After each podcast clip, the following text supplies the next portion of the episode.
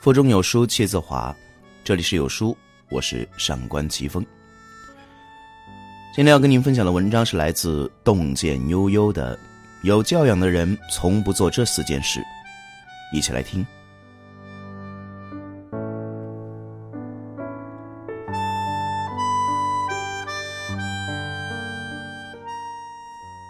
关于教养这个话题，梁文道曾经在一次演讲中做了简明的阐述。某一社交场合，众人闲聊，夸奖其中一个人活得像陶渊明一样。这时有人疑惑：“谁是陶渊明啊？”这是第一层次的没有教养。于是有人哈哈大笑：“你连陶渊明是谁都不知道。”这是第二层次的没有教养。但如若喋喋不休，从陶渊明的生平谈起，旁若无人的一口气背出五十首他的诗。继而补充世界各国学者对陶渊明的研究成果，炫耀自己的知识，这是第三层次的没有教养。教养是什么呢？它是心中的分寸，是言行的适度，是对他人的尊重，是平等与包容。一个有教养的人，从不做这四件事。第一啊，不随便给人添麻烦。有一天，华盛顿总统问秘书：“我不太明白，为什么英国很多阶层的男士都可以叫绅士，官员可以，律师可以，医生可以，甚至无业的人也可以？那绅士到底是什么意思呢？”于是秘书花了两个多小时去调查了解，回来跟华盛顿先生汇报说。给您查到了，绅士就是不给别人添麻烦的人。一个不随意给别人添麻烦的人，必然是懂得体恤他人、克己守礼的有教养的人。记得有一次看《奇葩说》啊，导师张泉灵说了一个上海的同学的故事。某日呢，这个同学带朋友回家住，早上起来洗漱，发现街坊四邻都盯着他看，朋友就诧异了。不就是刷个牙吗？有什么好看的？张泉灵解释道：“啊，在上海，一般人家住的是筒子楼，都是好几户共用一个厨房，二三十口人就着那一个水龙头刷牙、洗脸、做饭。一到早上洗漱时间啊，小的赶着上学，年轻人急着上班，老人家赶着洗碗做饭。”所以呢，长久下来，人们就养成了习惯，会接完水到旁边去洗漱，把水龙头让出来。占用了水龙头虽是小事，也只是耽误了几分钟，但这几分钟就会给其他人添了大麻烦。列夫·托尔斯泰说：“自己能做的事，不要去麻烦别人。与人方便，与己方便。一个有教养的人。”从来都不会随意给别人添麻烦。二，不开过火的玩笑。前些天呢，我接到了高中班长的电话，说下个月弄个同学会，让我准时出席，并联系下同城的其他同学。还保有联系的且在同一座城市的，也就只剩下娟娟了。于是，我跟娟娟约下午茶的时候，就说了这件事。娟娟捧着杯子对我摇了摇头，表示不去。都这么久了，还是放不下那些事吗？我问娟娟，她只是笑着不做回答。娟娟父母工作繁忙，无暇照顾她，就一直把她放在乡下外公外婆那读书，直到高二才转到我们班。刚进班的娟娟皮肤黝黑，个头小，身子宽，羞涩又敏感。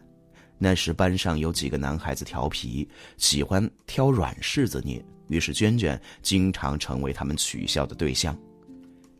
黑夜给了你黑色的皮肤，你却用它来吓我。男生 A 故作文雅，说的什么呀？听不清啊！有人说话吗？哪来的蚊子啊？娟娟课上被提问时，男生 B 起哄着：“别挡我路，跟一堵墙似的。”男生 C 凶声恶气，听到这些话，娟娟总是悻悻的笑着。而作为他同桌的我，好多次都看到娟娟用袖子捂着脸，偷偷抹眼泪。直至今天，娟娟学了化妆，懂得打扮，自信大方，但也从未参加过哪怕一次的同学聚会。戴尔·卡耐基说过：“在你过去的生活中，你伤害过谁，也早已忘记了。可是被你伤害的那个人，却永远不会忘记你。他绝不会记住你的优点，而是记住你对他的伤害。”这些男孩子不知道。他们嘴里的玩笑话对一个青春期的姑娘是多大的伤害？一次两次，可以说是调侃；次数多了，就是教养问题了。当事人觉得好笑，那才是玩笑；当事人感受到的是恶意，那就是缺德。一个有教养的人，从不乱开过火的玩笑。第三，不消费他人的不幸。在日本侵华战争的八年间，中国至少有二十万的女性被迫成为慰安妇。当光阴慢慢划过，时间抚平伤口，这些经历了常人无法想象的磨难的老人们，如今又身在何处，过着怎样的生活，经历着怎样的悲喜忧乐呢？今年八月份上映的纪录片电影《二十二》，讲述的就是这样一群。老人的故事，影片一上映，就引起了广泛关注。在悲悯老人遭遇的同时，更让观众感慨的，则是老人如今的安详和对生命的敬畏。这一切，要感谢导演郭柯镜头下的分寸感。虽是在讲述沉重的历史，但却并没有刻意贩卖眼泪。也没有自鸣得意的义愤填膺，没有夸大老人经历的灾难，也没有放大老人晚年的不幸。展现在观众眼前的，更多的是现世的安稳和对生的感恩与奇迹。导演郭柯说：“把这些老人当作亲人去看待，你的拍摄就有了分寸，问题就有了底线。”这部影片不仅向我们讲述了生命的力量，也向我们展示了有分寸感的教养。而与郭柯形成鲜明对比的，则是在影片上映后不久，竟然有人拿老奶奶的照片去做表情包来消遣。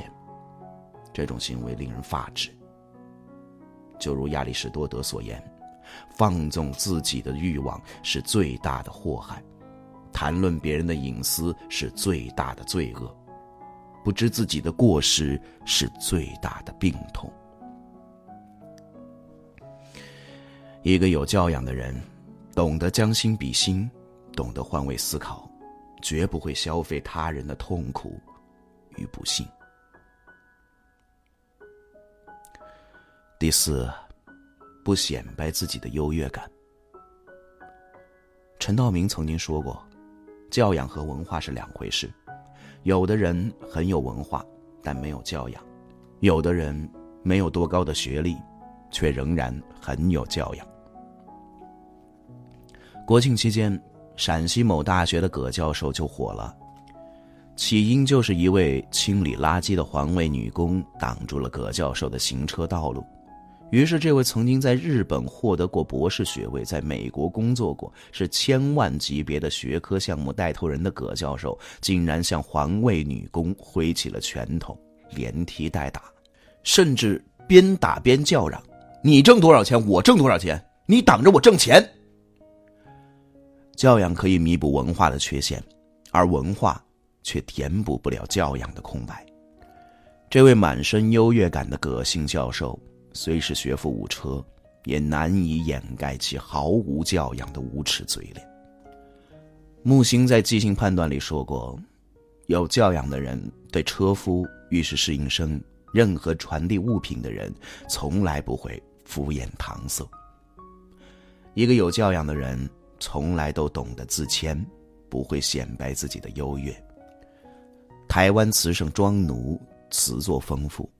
邓丽君百分之八十以上的词作品都是庄奴创作或填写的。于是有记者采访庄奴说：“没有您就没有邓丽君，您是她最好也是最重要的老师。”庄奴却回答：“邓丽君的成功是她个人努力的结果，换做其他人为她写歌，她也会成名。没有她就没有庄奴，我只是一个词人，不懂演唱，做不了他的老师。”作为一代大师啊。庄奴先生却丝毫没有把成绩当作骄傲的资本，这种谦逊的品质和修养，令人敬佩。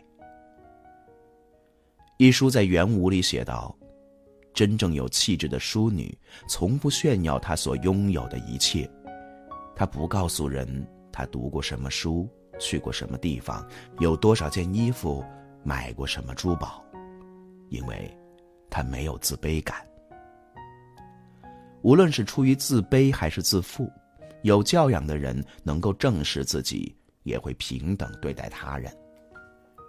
荀子说：“仁义礼善之于人也，譬之若货财粟米之于家也。”王尔德也说过：“有文化教养的人能在美好的事物中发现美好的含义，这是因为美好的事物里蕴藏着希望。”好的教养让人赏心悦目、如沐春风；一个人缺乏教养，则让人心生厌恶。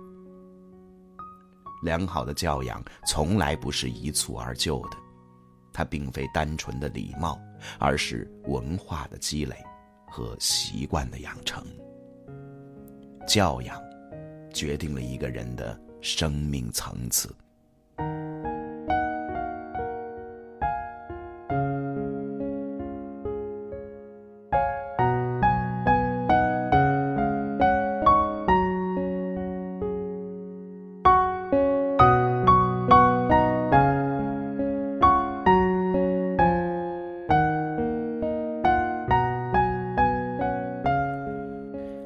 在这个碎片化时代，你有多久没有读完一本书了？